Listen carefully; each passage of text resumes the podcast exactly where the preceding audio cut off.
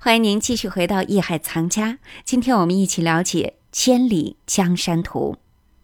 这幅画的作者王希孟是北宋晚期著名画家，可以称得上是中国绘画史上仅有的以一张画而名垂千古的天才少年。徽宗政和三年四月，时年仅十八岁的王希孟以宫廷画家的身份，用了半年时间，终于绘成了《千里江山图》。接下来，就让我们一起了解王希孟的老师宋徽宗是如何指导他作画的。欢迎走入艺海藏家。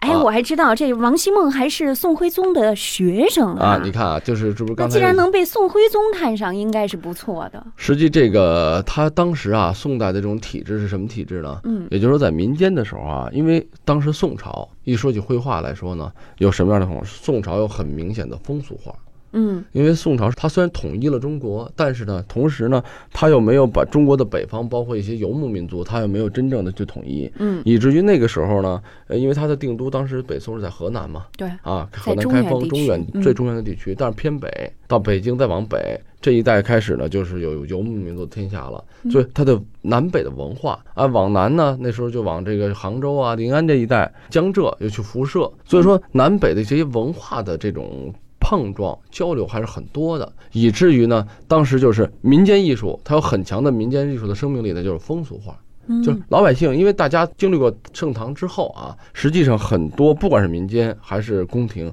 他对艺术的这种理解、对艺术的这种追求啊，有钱人呀、士大夫啊、地主啊什么的，他都是需要这种，我就跟咱们现在说的文化上面的享受了，嗯精神上面的享受，以至于有他民间的风俗化，还有什么？还有文人雅士的这种文人绘画。同时，还有最重要的，也是当时就是历史上留下很重要的一笔的宫廷绘画。嗯，这三者实际是密不可分的。我们故宫也都有这种三种题材的一些藏画啊，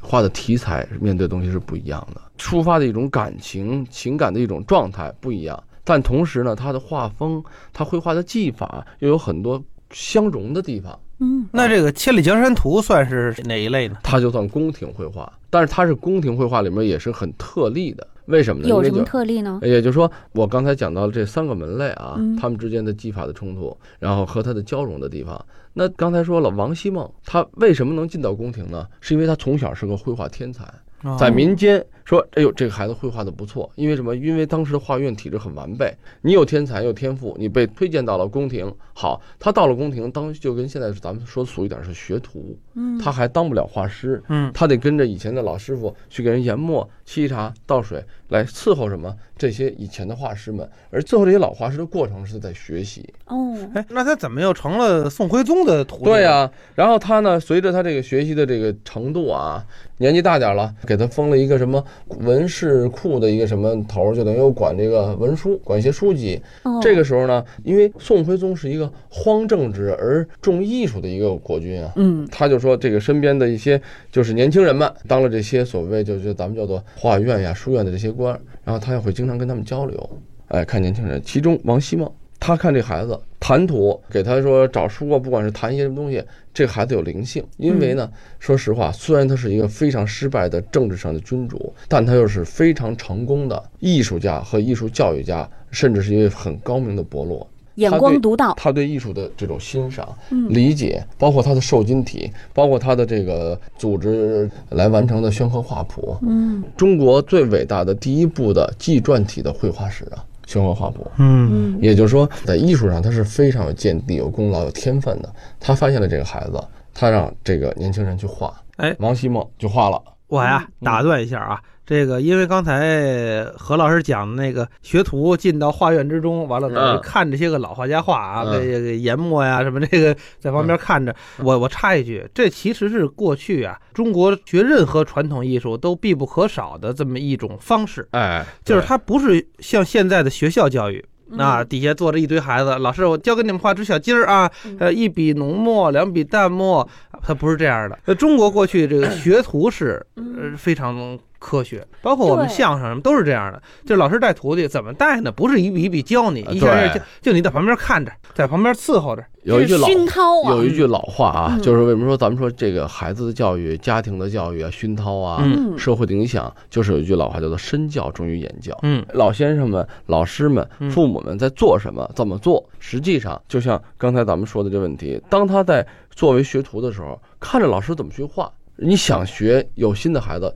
就会去看老师怎么去学，包括鉴定啊，包括刚才德亮说的相声，更是这样。你学他的什么？学他的知识，学他的为人，学他怎么对这东西的处理。再讲一个小故事啊，嗯跟这个王希孟进到画院的意思差不多。在千年之后啊，民国的时候有一个画画上的这么一个大学生，已经上大学了。这孩子叫李苦禅，哦这就是我的师爷啊。听说齐白石画得好，他也觉得齐白石画得好，但当时齐白石那些东西不为人重视，而且他又是国画，他学西画的。有一天他就去找齐白石，也很愣嘛，年轻嘛，敲门敲开了，一看这老头子，说我要跟您拜师，我要学画。齐白石很奇怪，你一个大学生，你又是学西画的，当时学西画的肯定是瞧不起中国画的啊。我们的光影，我们的外形的塑造等等，我们的素描啊、速写，国画不讲究这些东西嘛。 嗯说你为什么找我来？我就想跟您学。那行吧，那我就收你这徒弟了。收完以后怎么样？天天上老先生家去，老先生不教， 嗯为什么呢？因为齐白石生活很清苦，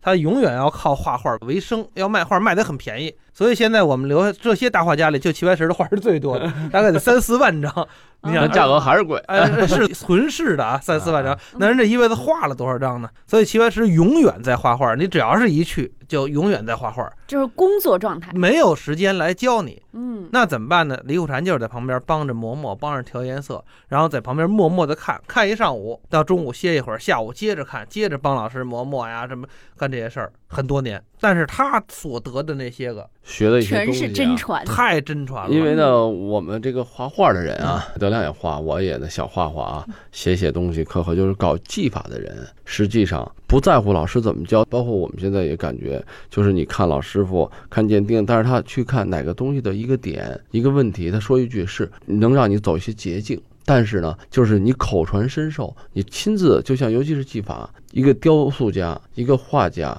一个篆刻家，他在干活的时候，那个过程，很多老先生，嗯你知道开始学徒三年的时候，对不起，您得出去嗯倒完茶、端完水，您得出去。嗯对，干活的时候是不让你看的，为什么得看你的孩子有没有耐性，学习的这个状态？三年端嗯专胶注力水，啊，你说你端的烦了，我干点什么不挣点钱，我不跟老先生学了嗯，嗯对吗？他你那时候是学不到，真是说老先生干活的时候让你在那儿，那为什么叫做关门弟子？就是门关起来，让你在屋里，才这叫真正的学生。哦对，这才这叫叫关做门啊弟关门弟子。以前老话关门弟子什么意思？这门关不关？现在来说，嗯，这这不是是老师你我我睡觉才得给我上课，这上面讲课。我们都以为是关住门儿 啊，这门儿叫啊，你别出去了啊！那那那强迫不是嗯说关门弟子是有讲的。对啊也就是说，这个概念呢，也就是说，大家嗯现在就明白，也就是说，老先生们，包括一些前辈艺术家们，他在工作的时候，啊他每画这一笔，嗯他在纸上的这个动作，他的这个用笔的，比如中锋、逆锋、嗯侧锋嗯、偏锋等等，那都是你要亲自能看到、能学的时候。那你想想，比你说看完最后一个结果，当你看到一幅好的作品，嗯怎么画的呀？就跟现在咱们说王希孟这幅作品怎么画的，后世来说我们去分析啊，他当时在做这个作品的时候，为什么徽宗收他这个学生，就是觉得这个学生有悟性，孺子肯学可教也，哎，孺子可教，其性可教嘛，嗯，所以说就开始教他。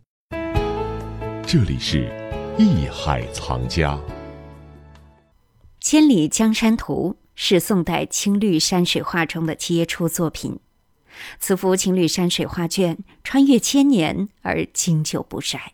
与它精湛的技法密不可分。人们对它充满好奇，不仅仅因为其在中国绘画史上留下浓墨重彩的一笔，更因其创作者的神秘、特殊等种种疑团，牵动着人们一窥究竟。宋徽宗这个艺术天分极高的皇帝，直接促成了此画作诞生，而他对当时的画坛又有着怎样的影响呢？好，这里是艺海藏家，稍后回来让我们一起了解。我是永峰，咱们待会儿见。本节目由喜马拉雅独家播出。